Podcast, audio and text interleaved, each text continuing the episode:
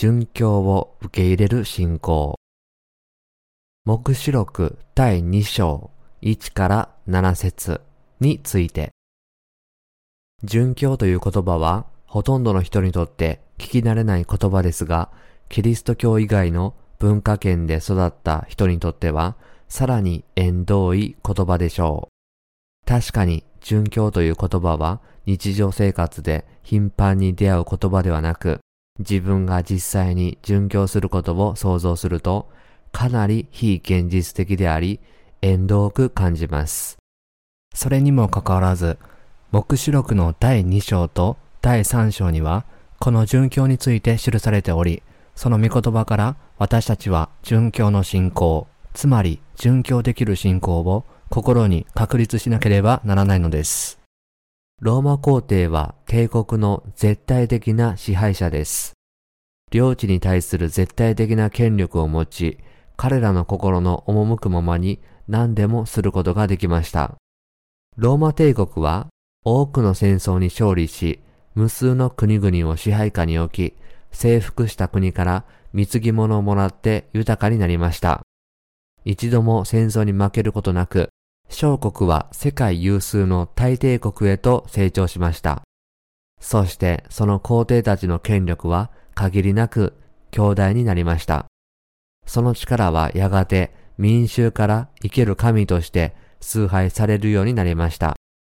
例えば皇帝が自分の姿を模した像を立てて、その前に国民がお辞儀をすることも珍しくありませんでした。自らを神と称する皇帝にとって、イエスを信じる者たちの広がりは、自分たちの絶対的権力への重大な脅威以外の何者でもありませんでした。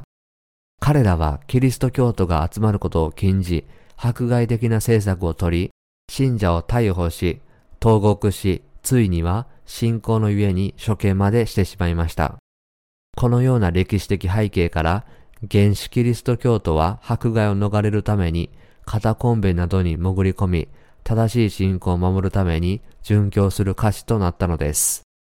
こうして原始教会の時代に殉教者が出たのです。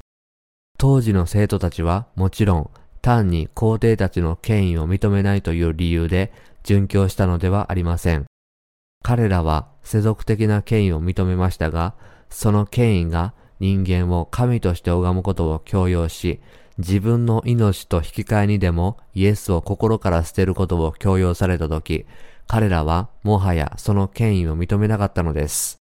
ローマ皇帝はキリスト教徒たちにイエスを否定し、皇帝としてだけでなく、神として崇拝するように命じました。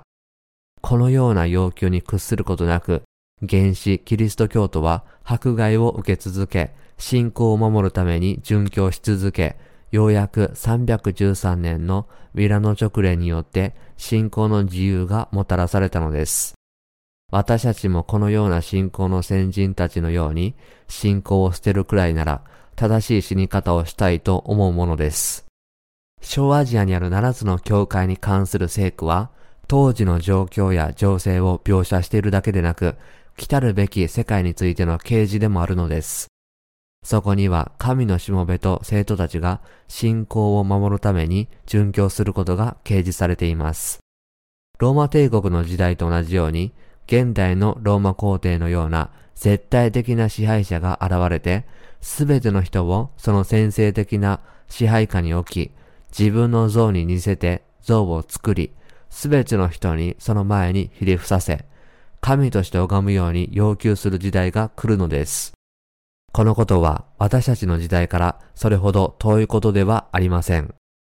この時代が来れば、多くの生徒たちが原始教会の信者の足跡をたどって殉教することでしょう。ですから私たちは主がアジアにある7つの教会にお当たりになった戒めの御言葉を心に刻まなければなりません。神は小アジアにある7つの教会に挨拶し、励まし、警告する中で勝利を得る者は神のパラダイスにある命の木の実を食べ、命の冠、隠れたマナ、明けの明星などを受けると約束されたのです。殉教して勝利を得る者には天国の永遠の祝福をすべてお与えになるという神の忠実な約束です。では、原始教会の生徒たちはどのようにして殉教に直面したのでしょうかまず覚えておかなければならないのは、殉教できるのは神のしもべ、生徒たちであるということです。誰もが殉教できるわけではありません。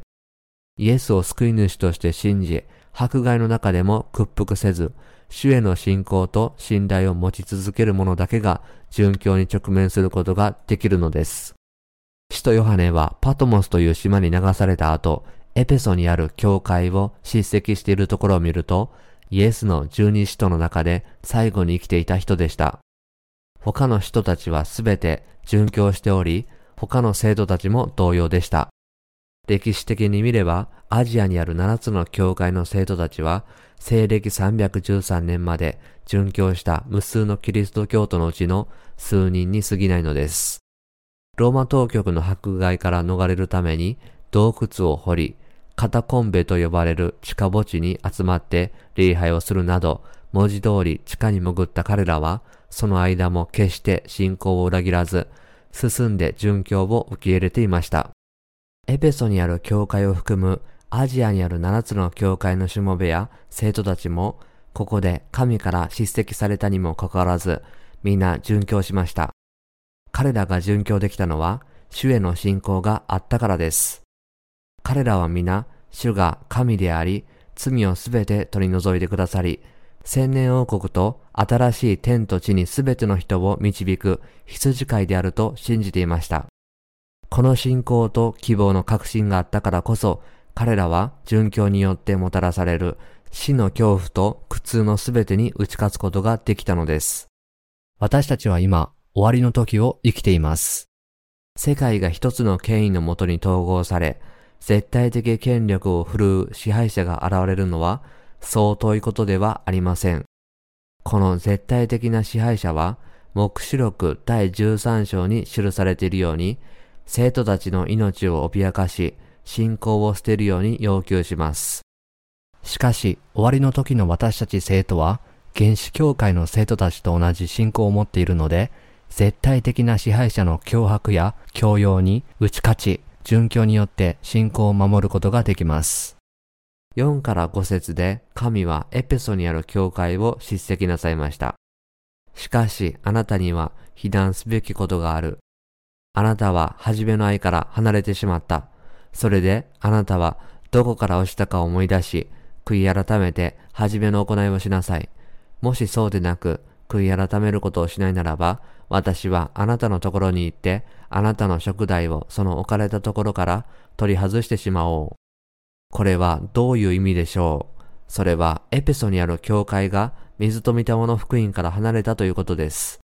エペソにある教会の人々を含む原始教会のすべての生徒たちは水と御霊の福音を信じました。それはイエスの弟子たちが皆水と御霊の福音を広め、述べ伝えていたからです。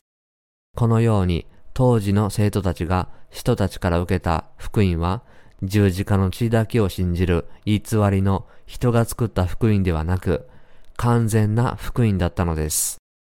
しかしここではエペソにある教会のしもべが初めの愛から離れてしまったとあります。これはエペソにある教会のしもべが教会での奉仕活動において水と御霊の福音を捨ててしまったということです。そういうわけで主は悔い改めない限り食台をその置かれたところから取り外すとおっしゃったのです。食台をその置かれたところから取り外すということは、教会を取り外すということであり、ひいてはエペソにある教会で精霊がもはや働けないということでした。エペソにある教会のしもべにとって水と御霊の福音に立ち返ることは実はそれほど難しいことではありませんでした。しかし、このことはその人の問題のほんの一部でした。その人が問題に陥ったのは、水と御霊の福音を心で信じながら、自分が信じていることを率直に解かなかったことです。本来は水と御霊の福音への信仰を告白することは、信者が殉教の準備をすることを意味していたのに、水と御霊の福音を信じていなくても、ただイエスを救い主として告白した人たちを教会に受け入れたのです。ですから自分の教会に来る人は神と水と見たもの福音に対する同じ信仰を持っているかどうかに関係なく、つまりすべての人を歓迎したのです。神の教会に入るには多くの犠牲が必要であり、エペソにある教会のしもべは、この犠牲によって多くの人が教会に入ることができなくなることを恐れていたので、絶対的な真理を正確な言葉で解き明かすことができませんでした。しかし、真理のないところに精霊は宿らないので、神は食代をその置かれたところから取り外すとおっしゃったのです。エペソにある教会のしもべや生徒たちの働きがないから、神は教会を取り外すとおっしゃったのではなく、真理が見出せないので、もはや教会に宿られないという意味なのです。神の教会にとって水と御霊の福音に従うことは絶対条件です。神のしもべと生徒たちはこの福音を信じるだけでなく、正確かつ絶対的な表現で解き、教えなければなりません。なぜなら、この福音の中にのみ、私たちに対する神の愛、神の恵み、そして神のすべての祝福を見出すことができるからです。エペソにある教会のしもべは、この福音を述べ伝える代わりに、十字架の地だけを信じている人々を自分の回収に受け入れました。しかし、新しく生まれたしもべ、生徒たち、教会であっても、イエスのバプテスマと十字架での血によって、すべての罪を取り除かれた水と御霊の福音を信じながら解かないことは、主のすべての見業を無にすることになるのです。私たちが主の恩命の前で欠点があっても、この福音を信じて述べ伝えるなら、主は精霊として私たちのうちに宿られ、働かれることがおできになります。神のしもべや生徒たちが欠点だらけでも、主は御言葉を通して教え、導くことがおできになります。水と御霊の福音の教会には精霊が宿り、精霊が宿っているということは、その教会が聖なるものであるということです。神のしもべや生徒たちが水と御霊の福音をもはや述べ伝えないなら、聖なるものはありえません。もはや罪はないと言えるかもしれませんが、水と御霊の福音が述べ伝えられていないところでは、清さは見出せません。この水と御霊の福音は、原始教会の生徒たちが信じていた福音であり、主がこの地上に来られて、バプテスマによって世の罪をすべて追われ、十字架での死によって、そのすべてを取り去って人類をお救いくださったと告げる福音なのです。主はバプテスマによって私たちの弱さと欠点をすべて取り除かれました。神は私たちの弱さと欠点からすべての罪を取り除かれ、私たちの永遠の羊飼いとなってくださいました。これほど豊かな祝福を受けたのに、どうして主をローマ皇帝と取り替えて、ただの人間を自分の神として崇めることができるでしょう。神の恵みがあまりにも大きく豊かであったために、ローマ皇帝の誘惑も脅迫も生徒たちに神の愛を否定させることができず、彼らは信仰を守るために進んで、喜んで殉教を受け入れました。彼らは信仰を捨てるように強要する脅迫にも、物質的な利益のために信仰を捨てるように誘うために、彼らを公職に任命しようとする試みにも逆らったのです。何者も彼らに信仰を捨てさせず、神を捨てさせず、この不滅の信仰心こそが彼らを殉教させることができたのです。殉教者たちの心は水と御霊の福音によって自分たちを罪から解放してくださった神の恵みと愛への感謝で満たされていたのです。自分を罪から永遠に解放してくれた神の愛を裏切ることのできない信仰を持つ者は、廃墟よりも殉教を受け入れたのです。ローマ皇帝が原始教会の生徒たちに自分たちの神聖を認めて神として拝むように強要したように、私たちも信仰を捨てるように強要される時が来るでしょう。その時、私たちは信仰の先人たちの足跡をたどり、殉教して信仰を守らなければなりません。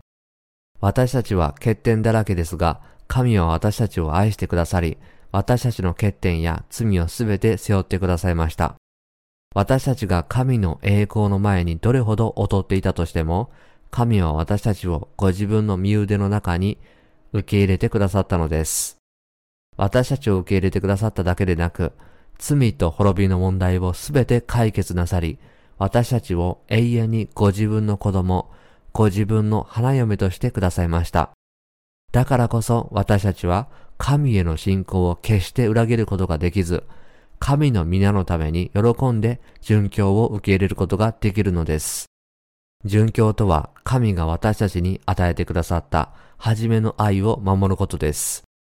それは私たち人間の感情の産物ではなく、私たちの弱さや欠点にもかかわらず、神が私たちにすべての祝福を与えてくださったという事実に対する信仰によるものなのです。私たちが殉教できるのは、私たちの意志の強さによるのではなく、私たちの神の偉大さへの信仰によるのです。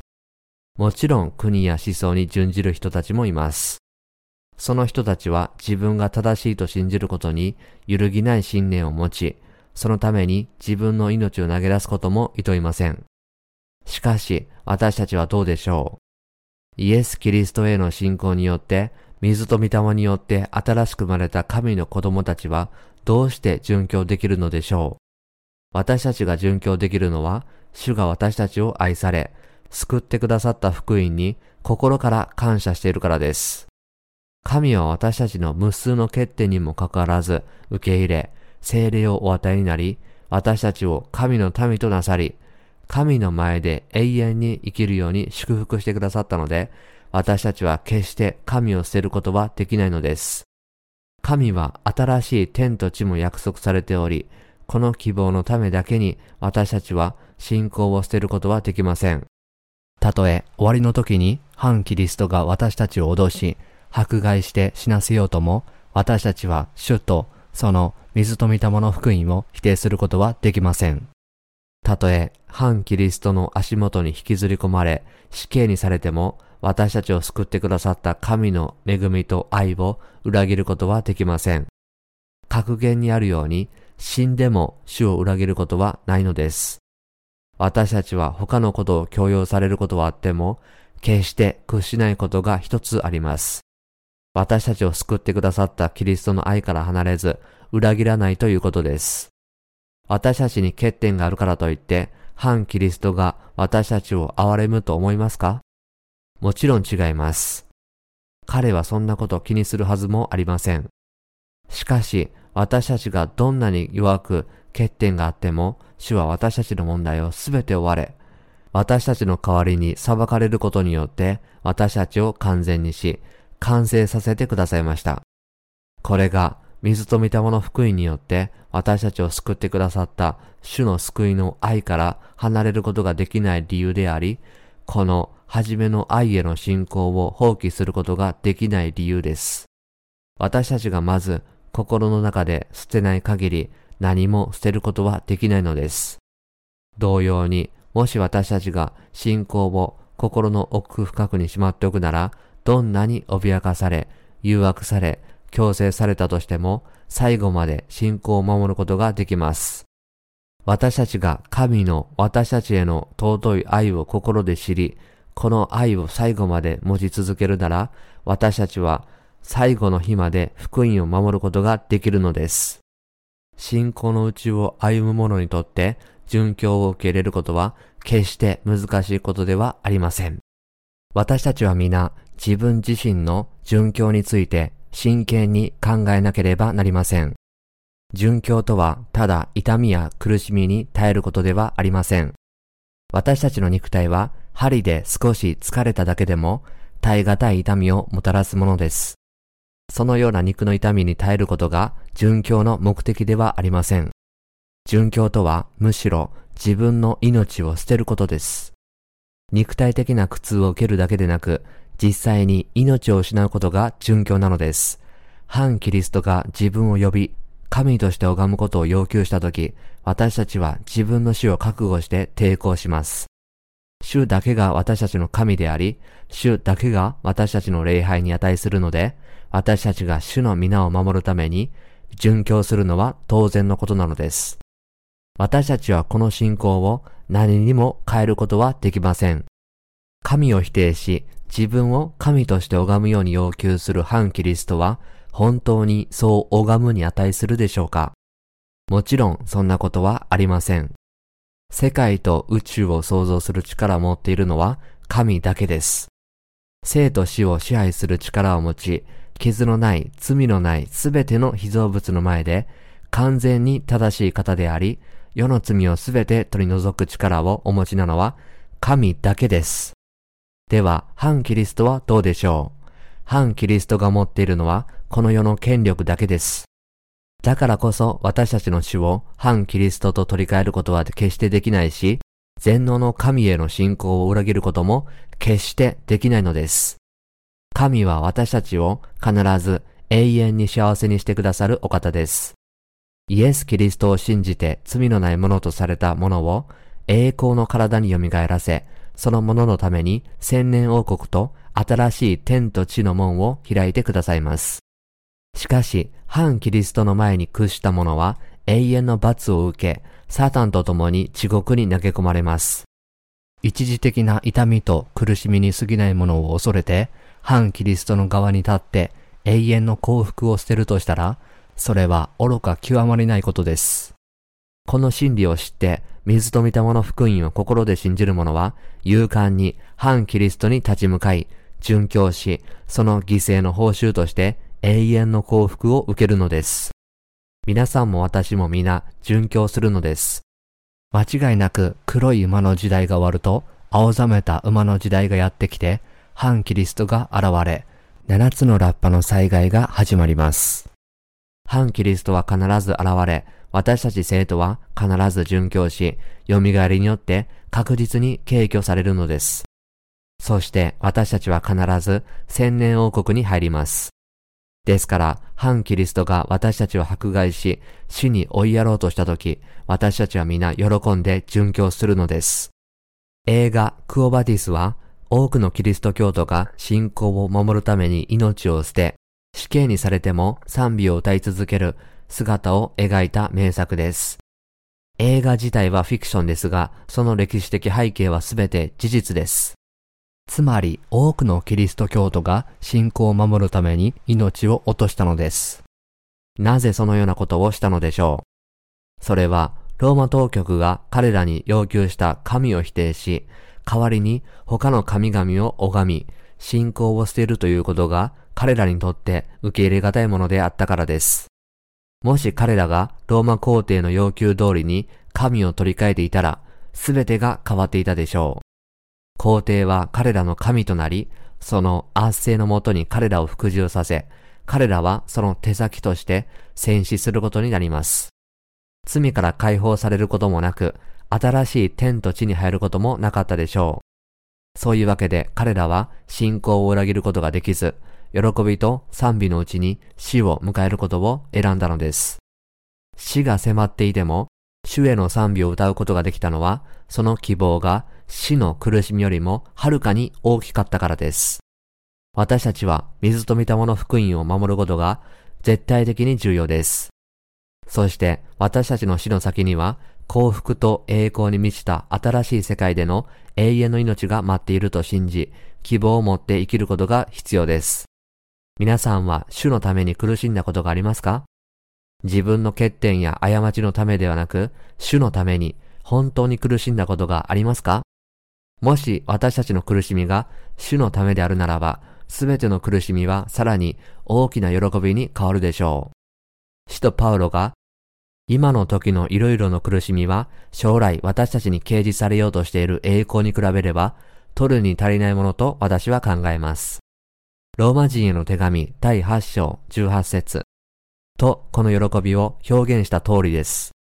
私たちのうちに掲示されようとしている栄光の喜びは主のために受けた苦しみの痛みよりもはるかに大きいので、現在の苦しみはすべて私たちの信仰の大きな喜びと幸福の下に埋もれるのです。つまり原始教会の生徒たちや殉教者たちは目の前の苦しみよりも自分を待っている喜びがはるかに大きいことを知っていたからこそ苦しみを乗り越え、主のために命を捧げることができたのです。彼らの殉教は痛みに耐え、苦難に耐える能力の産物ではなく、自分たちを待ち受ける栄光への希望によるものだったのです。一般的に人は痛みを我慢すればいいと思って我慢します。これは辛いし、しんどい戦いです。そして、その我慢の結果が期待外れであった場合、その悔しさはさらに大きくなります。しかし、私たちキリスト教徒は、希望と報酬を確信し、忍耐することの喜びと幸福を感じることができるのです。もし私たちが主の忠実なしもべとして心を尽くして使いようとするなら、私たちを待ち受ける喜びと慰めは現在の犠牲の苦しみよりもはるかに大きいことを私たちは知っているのです。すべての困難はこの喜びの中に埋もれるので、私たちは皆主のために人生を送り、主のために殉教することさえ受け入れることができるのです。人には魂、感情、考え、信仰があります。新しく生まれた魂にとっては、主の御霊が宿っているので、義のために迫害されても、その先に待っている栄光のために、言いようのない喜びと幸福がもたらされるだけなのです。しかし、もし彼らが初めの愛から離れるなら、主は躊躇なく食材をその置かれたところから取り外されるでしょう。水と御霊の福音を全身全霊で喜んで使えていた人たちが、そうでなくなるとしたら、それは福音を全く捨て去ったわけではないにせよ、初めの愛である福音に使える喜びから次第に離れていったということに他なりません。個人的な信仰はまだ持っていても、福音を伝えることに誇りを持たなくなり、十字架の血だけでは救われないということを明確に理解できなくなれば、その信仰は気薄になり、殉教も手の届かないものとなってしまうのです。その時、神は彼らの食材をその置かれたところから取り外されるのです。喜んで、確固として福音に使える人は、初めの愛から離れないので、進んで殉教を受け入れることができます。この人たちはキリストの愛を信じて述べ伝えたことで、神から祝福されたので、殉教することができるのです。どんなに能力や才能があっても、水と見たもの福音を広めなければ、教会はその場所から取り外されてしまいます。これは、神が私たちに把握させたいと願っておられる重要なメッセージです。この真理を悟り、信じるなら、終わりの時に心を新たにし、主の皆のために殉教することができるようになるのです。私たちの信仰を支える根本的な本質は何でしょう？それは、水と御霊の福音です。もし、水と御霊の福音がなかったら、私たちの信仰の技は何になるのでしょうか？私たちが信仰を保つことができるのは、神が私たちを愛し、水と御霊の福音をもって私たちを抱きしめてくださったからです。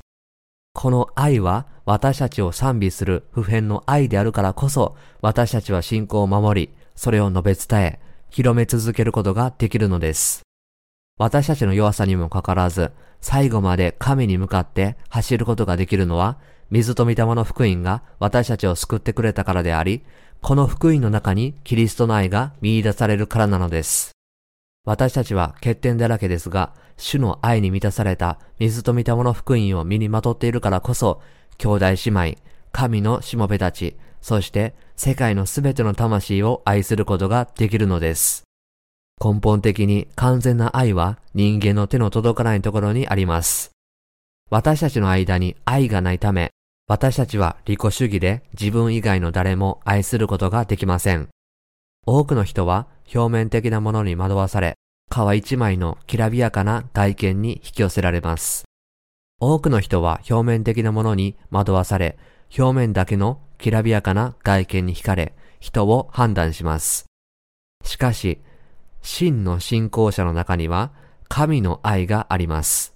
これこそが私たちが福音を広めることができる理由であり、私たちの主の完全な愛なのです。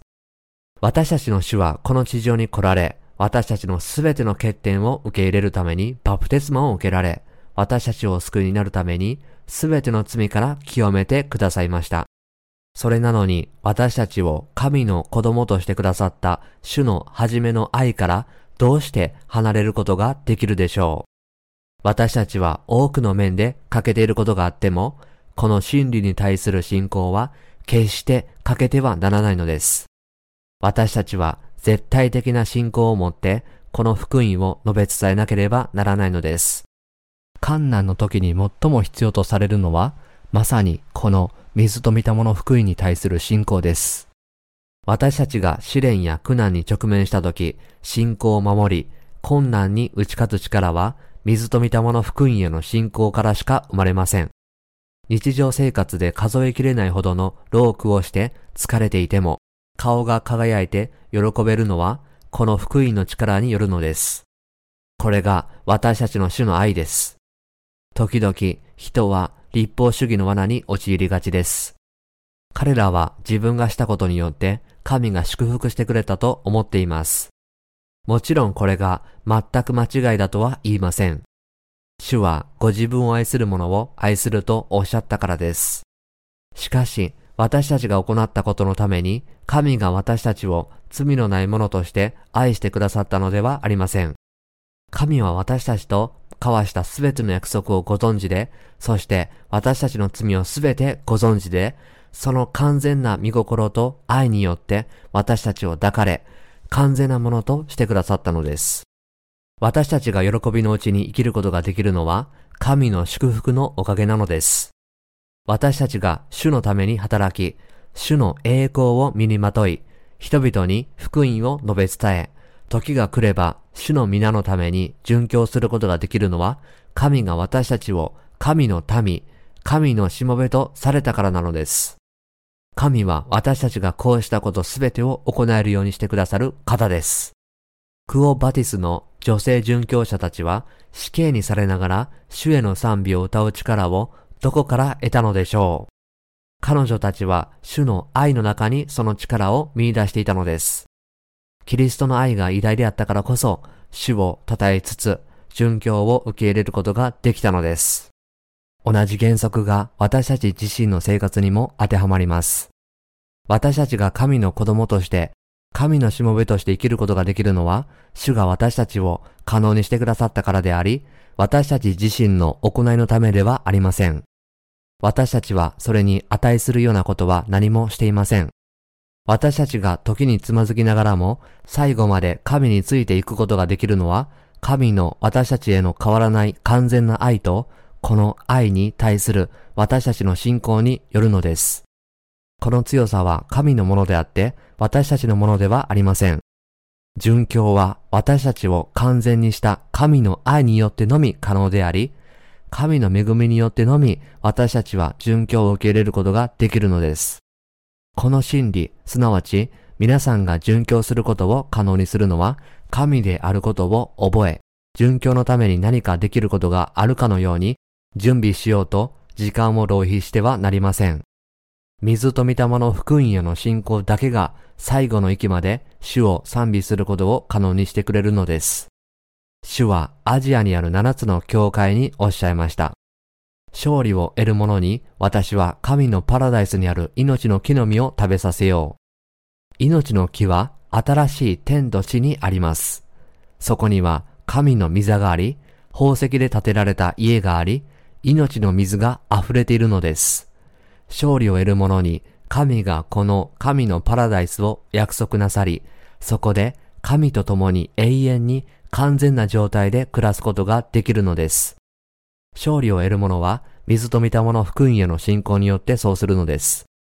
この福音以外のものは人間の力ではなく、神の力によってのみ達成できる勝利を不可能にしてしまいます。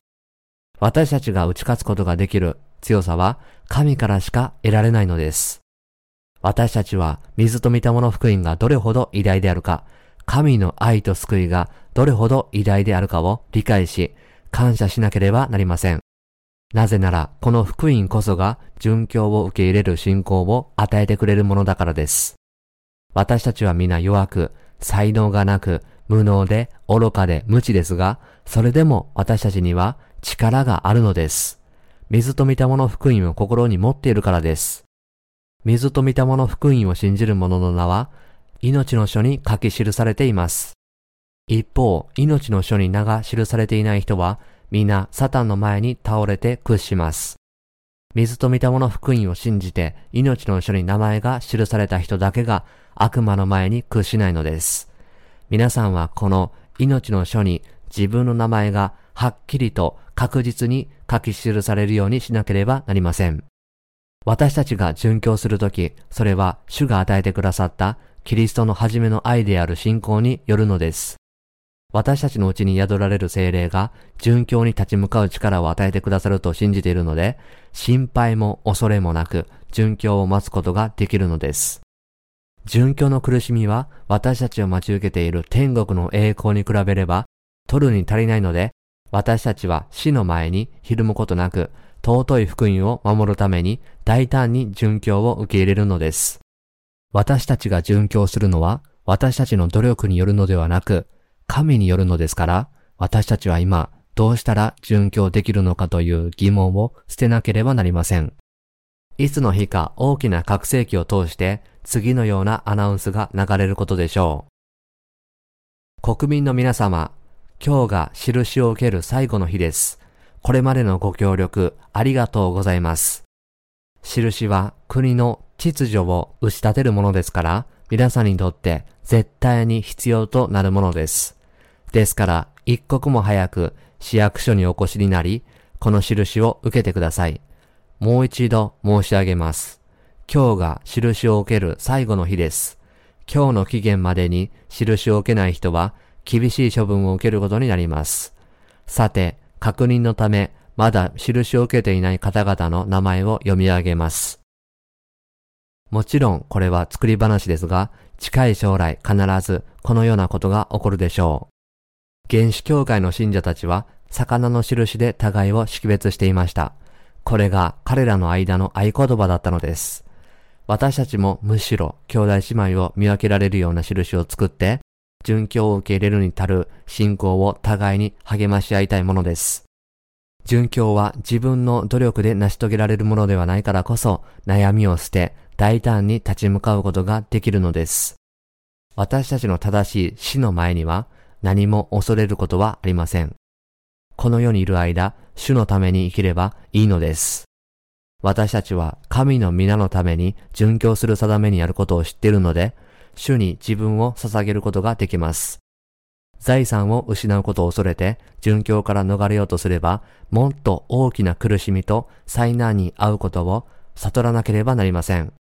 皆さんはキリストのために殉教することを知りながら、最後の最後まで主のために人生を送る信仰の民とならなければなりません。私たちが殉教することを悟るとき、私たちの信仰、心、そして実際の生活においてより賢くなることでしょう。この知識は私たちの愚かさを直し、この世に残るすべての執着を捨て去ることを可能にします。それは私たちが自分の人生を捨てなければならないということではなく、主のために生きるということなのです。神の力がサタンを底なしの穴に投げ込むまで、私たちは救ってくださった主のために生き、サタンと反キリストと戦い、勝利を得て、その栄光をすべて神お一人だけに捧げるのです。神は私たちによって栄光を受けることを望んでおられます。私たちに多くのものを与えてくださった主に、私たちが信仰を持って栄光を返すことができることを主に感謝します。私たちは主が間もなく私たちを連れ去るために戻って来られると信じています。終わりの時に多くの魂が神のもとに帰る時、神は彼らをすべて身腕に抱きかかえ、連れ去られるのです。目視録第3章10節で、神がフィラデルフィアの教会に、あなたが私の忍耐について言った言葉を守ったから、私も地上に住む者たちを試みるために、全世界に来ようとしている試練の時には、あなたを守ろう。とおっしゃった通りです。神は約束の御言葉を必ず成就されます。あなたが私の忍耐について言った言葉を守ったというのは、生徒たちの忠実な生き方を指しているのです。それは、他の人が何を言おうが、何をしようが、彼らが自分の信仰を固く守っていたことを意味します。神が試練の時にはあなたを守ろうとおっしゃるのは、忍耐せよというご命令を守った者は、信仰の試練を免れるということです。つまり、観難と殉教の時、日々の礼拝と祈りの生活を忠実に行っている私たちを、神はただ運び去ってくださるのです。殉教することを心に定めると、心の中の雑念が消え去り、その結果、信仰がさらに強くなるのです。私たちは皆、自分が殉教することによって、試練の時から守られるという神の約束を覚えて、神の前に現在の信仰生活を送らなければなりません。私たちは要するに信仰によって生きなければならないのです。今の時代は目視録の時代です。神の御言葉を無視して観南前軽挙説という間違った教義に堅くなにしがみついている愚かなキリスト教徒が大勢います。最後の日が来れば彼らは自分たちがいかに間違っていたかを知ることになります。私たちがすべきことは神が約束の御言葉を成就してくださるという希望の中で、ただ生きていくことなのです。大観難の中間に達した時、私たちは信仰を守るために殉教し、七つの八の災害が始まる直前に、神によって空中に軽挙され、千年王国に入ることになるのです。キリストと共に支配する希望が成就するとき、この地上での苦しみはすべてその報酬によって埋め合わされ、永遠の新しい天と地に入ることは、言いようのない喜びで圧倒されることでしょう。今日私たちはこの神の約束の成就を願い、主のために信仰によって生きています。主がすべての約束を成就してくださることを信じ、栄光の体で主と共に永遠に生きることができる日を待ち望みながら生きているのです。主が私たちに完全な罪の許しの福音を与えになり、主への信仰を守るために殉教を受け入れることを可能になさり、私たちを主の祝福の中に立たせてくださったことを感謝します。エペソの教会の背景エペソはローマ帝国の小アジア地域にある大きな港町で、商業と宗教活動の中心地でした。原始教会の時代には、北にスミルナ、南にミレトスがあり、国際都市として栄えていました。神話によると、紀元前12世紀、勇敢な戦女神アマゾンがアテネの皇太子アンドロクレスにこの町を与えたのが始まりとされています。エペソは物質的に言えば繁栄した都市であり、それは同時に非常に世俗的な都市でもあったのです。そういうわけで神はエペソにある教会に水と御霊の福音を失わないように最後まで戦い、サダンに打ち勝つようにとおっしゃったのです。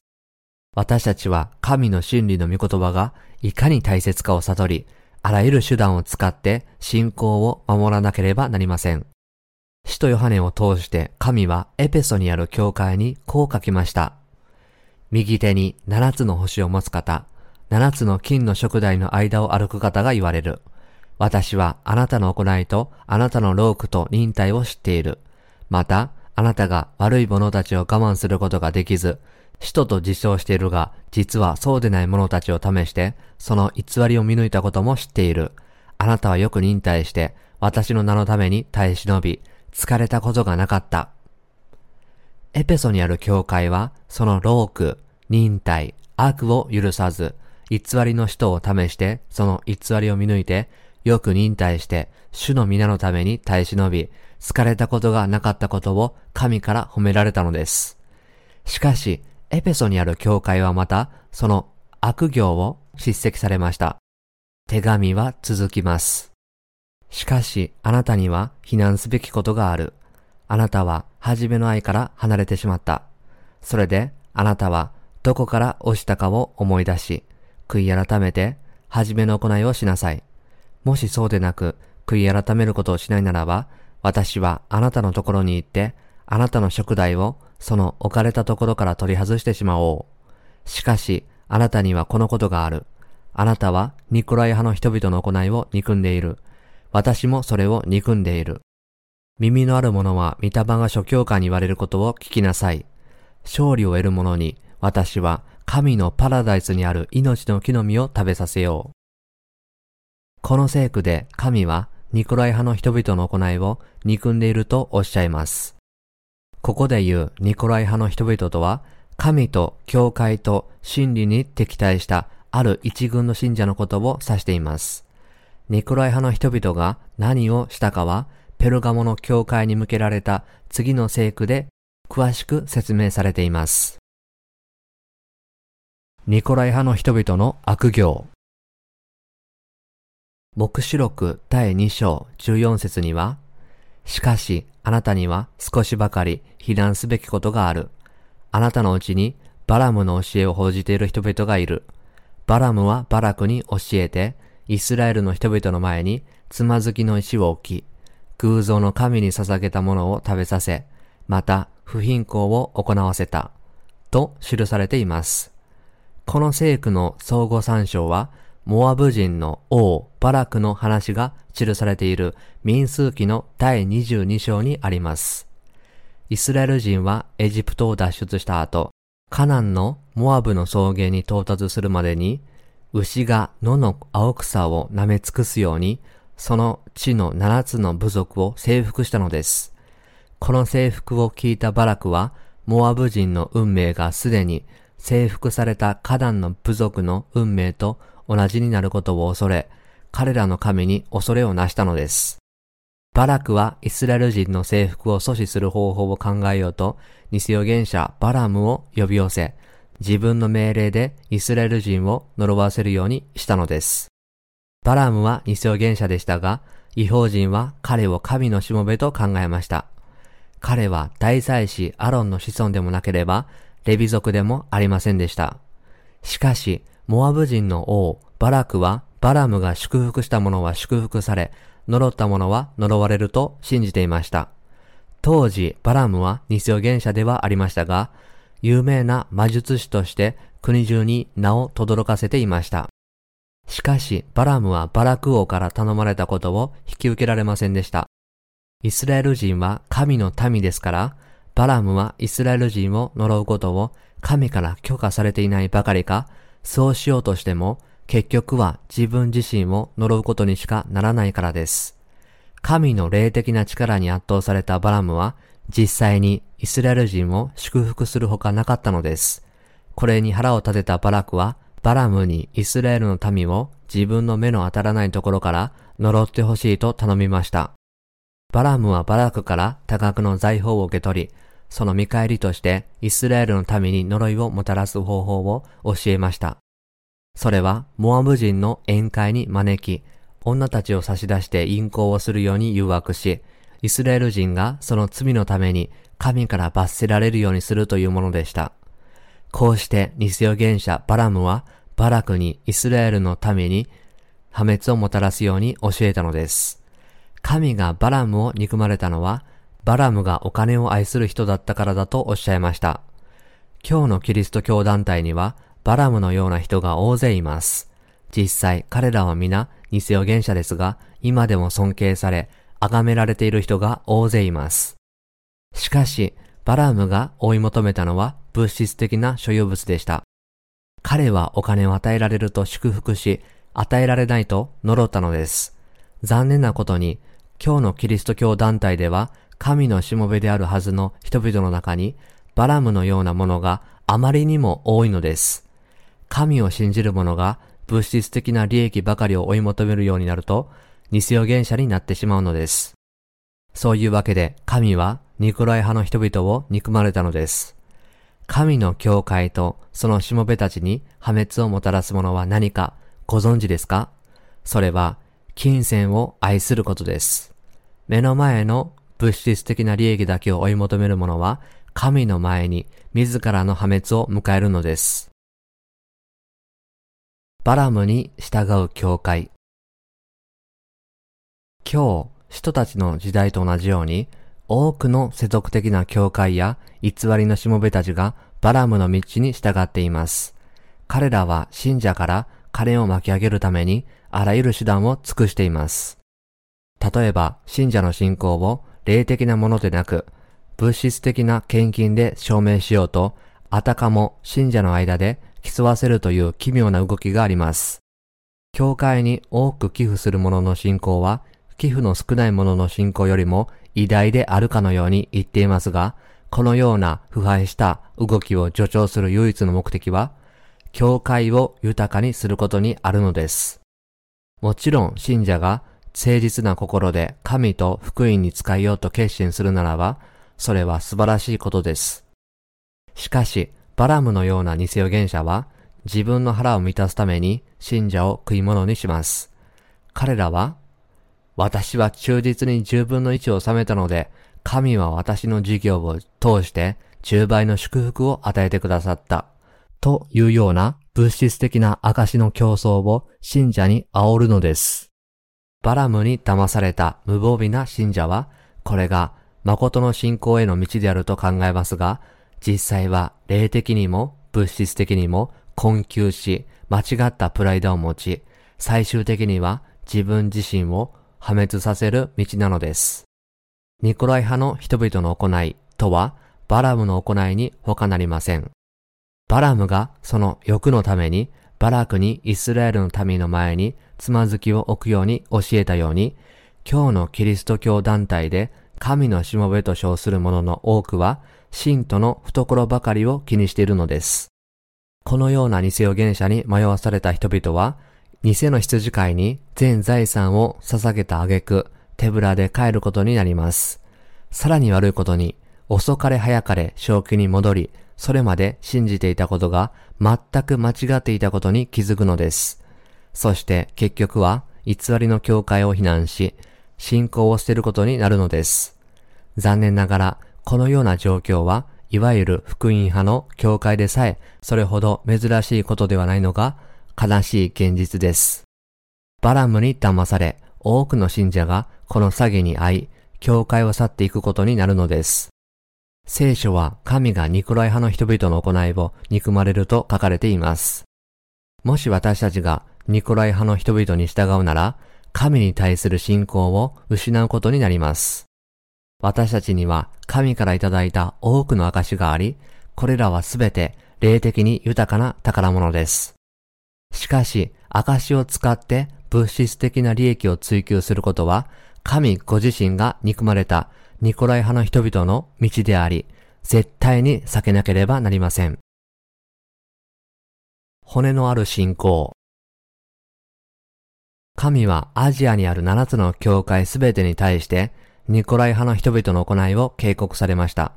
さらに、勝利を得る者は、命の木から食べることができると約束されました。私たちが主に仕えるとき、それは信仰によって主の贖いに感謝し、水と御霊の福音を広めることがまさに正しいことであると知っているからこそそうするのです。私たちは人に見せびらかしたり自分をよく見せたりするために神に仕えるのではありません。そのようなことは、誠の礼拝でも、誠の信仰でもありません。神の教会では、このようなニコライ派の人々の行いに最も注意しなければなりません。そういうわけで、主はアジアにある7つの教会すべてに、ニコライ派の人々について警告されたのです。新しく生まれた教会ではない多くの教会が、なぜこれほどまでに大きく、急速に成長したのかご存知ですか？これらの教会を建てた者が偽りの信仰と偽りの証であったからです。神のしもべは自分の腹を満たすために回収を利用するようなことがあってはなりません。誠の信仰とは神が与えてくださったイエスのバプテスマと十字架での血、そして私たちの身代わりの裁きをもって私たちをお救いになることを信じることです。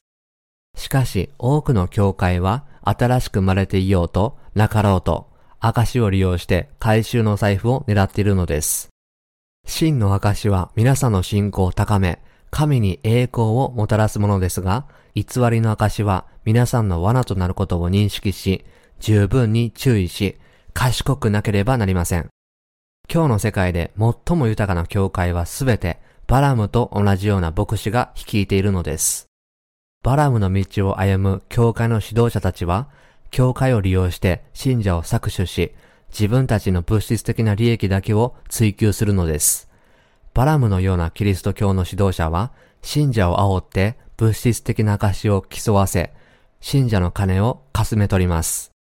私は彼らの行いに権威を覚えます。誠の信仰生活は信仰以外の何者でもなく始まります。私たちはサタンが仕掛けたニコライ派の人々の罠にかからないように賢くなければなりません。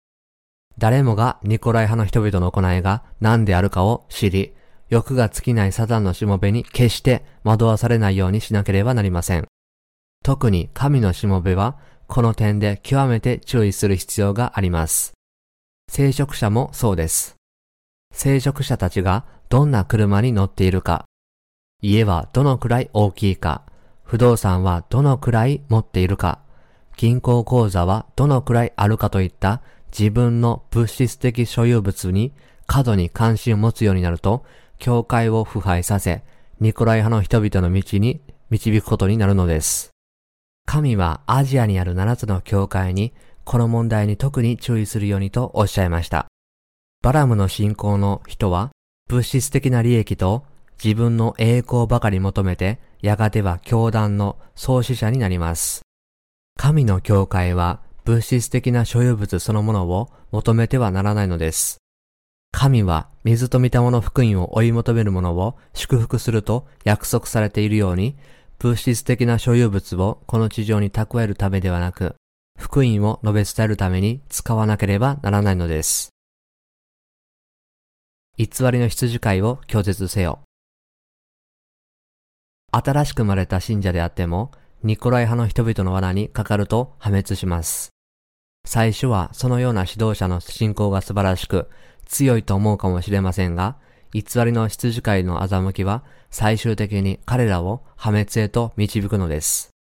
神はエペソにある教会の見つかりに、ニコライ派の人々の行いを憎んでいるとおっしゃいました。ニコライ派の人々に囚われた人は皆、必ず破滅に直面します。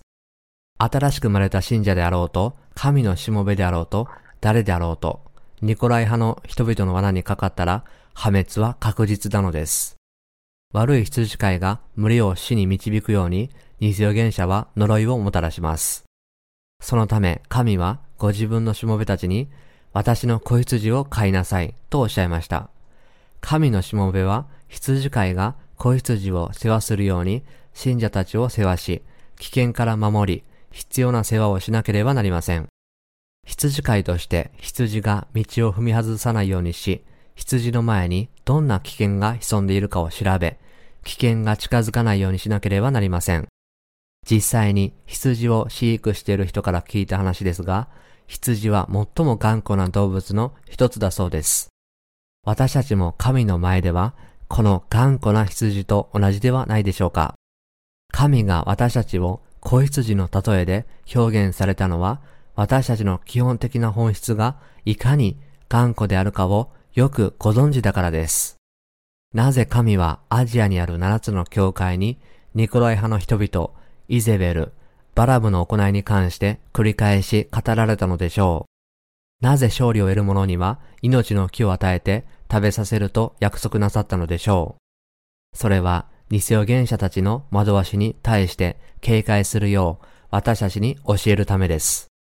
私たちは神の御言葉をよく考えて、水と御霊の誠の福音とは何かと自問しなければなりません。神の御言葉をいくつかの人間の教訓と混ぜ合わせ、もっともらしく体系化したところで、それが福音であるとは限りません。今日のキリスト教には、水と御霊の福音とは何の関係もない美しく作られ、語られる説教がたくさんあるのです。多くの有名な説教者は、自分の代わりに説教を書く専門のスピーチライターを雇っており、彼らがすることは、誰かが用意したこれらの原稿を読み上げるだけなのです。私たちは決してニコライ派の人々の罠にかかってはなりません。新しく生まれた教会は、物質的な利益を追求しないように、最も注意しなければなりません。特に牧師は常に警戒しなければなりませんが、回収の他の人々も同じです。教会員から金を巻き上げようとすること、教会を物質的に飾り立てること、礼拝の神殿というより、宮殿のような教会堂を建てること、その一方で、主の再臨が近いと説くことは、すべて間違った信仰の行い、まさにニコライ派の人々の行いです。私たちは特に偽りの羊飼いに注意し、決して欺かれて彼らの信仰に従わないようにしなければなりません。生徒たちはただお金を愛してはなりません。むしろ私たちが愛し、守らなければならないのは、神の初めの愛である水と血の福音です。私たちはキリストの水と血によって救われたという真理を神にお会いする日まで持ち続けて忠実に生きなければならないのです。私たちはイエスがバプテスマと十字架での死によって私たちの罪をすべて取り除いてくださったことを神の御言葉をもって信じなければなりません。ニコライ派の人々に従う者たちは水と御霊の福音を決して解きません。彼らは水と御霊の福音の見業に関心がなく、ただ金儲けにしか関心がないのです。これらは今日のバラムであり、イスラエル人の前につまずきの石を置き、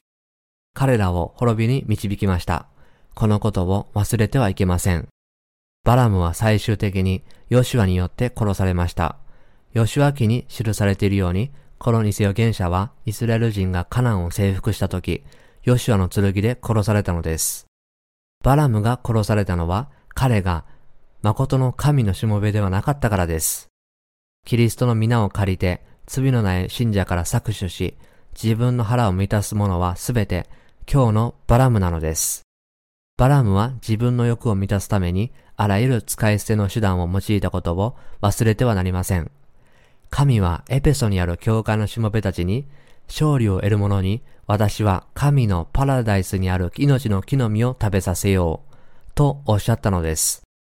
言葉を変えて言えば、この聖句は、たじろいで負けた者は死ぬという意味でもあります。